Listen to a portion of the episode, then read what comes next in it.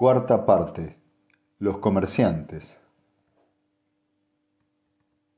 Capítulo 1. Fragmento de la Enciclopedia Galáctica. Comerciantes. Y constantemente como avanzadas de la hegemonía política de la Fundación, estaban los comerciantes, extendiendo tenues tentáculos a través de las enormes distancias de la periferia podían pasar meses o años entre dos desembarcos en términos.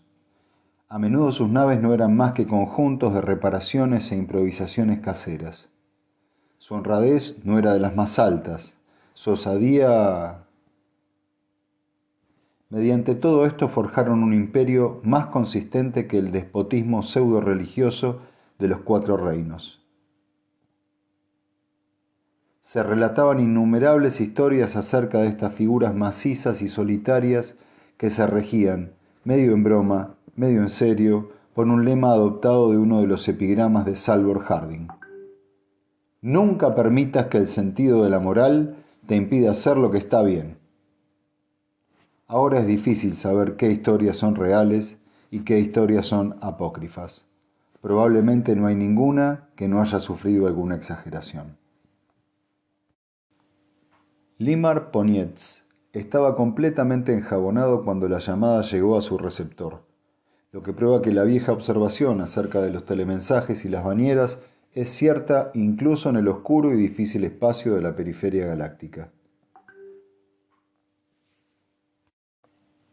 Afortunadamente, la parte de una nave de libre comercio que no se dedica a estivar mercancías varias es extremadamente recogida.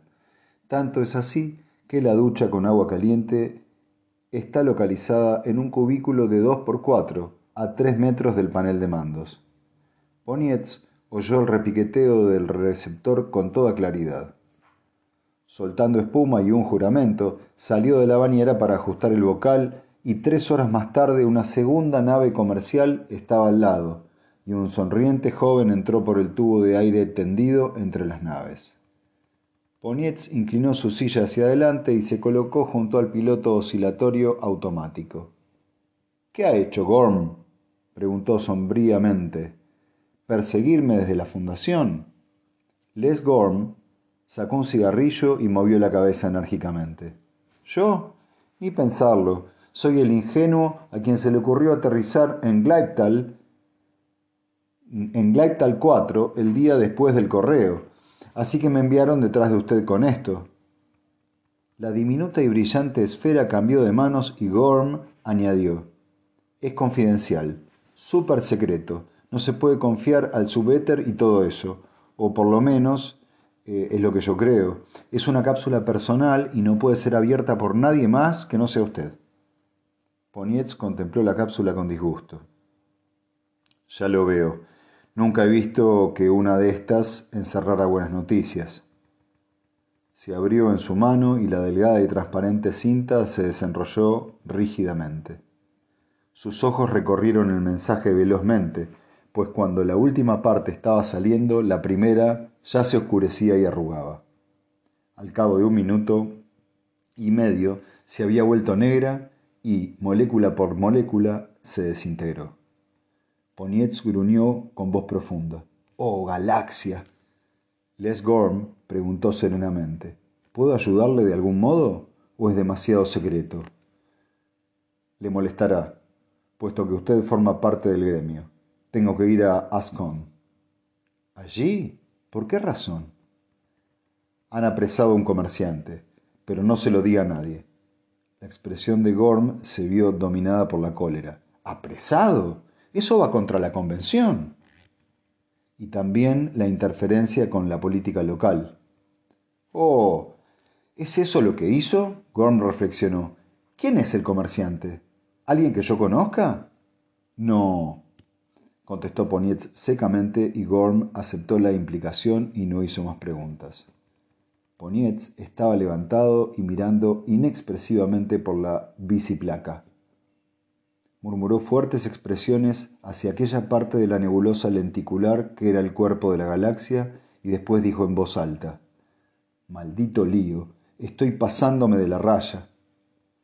La luz se hizo en la mente de Gorm. Eh, amigo, Ascon es una zona cerrada. Así es. No se puede vender ni un cortaplumas en Ascon. No comprarán utensilios atómicos de ninguna clase. Con mi contribución vencida, es un suicidio ir allí. ¿No puede zafarse?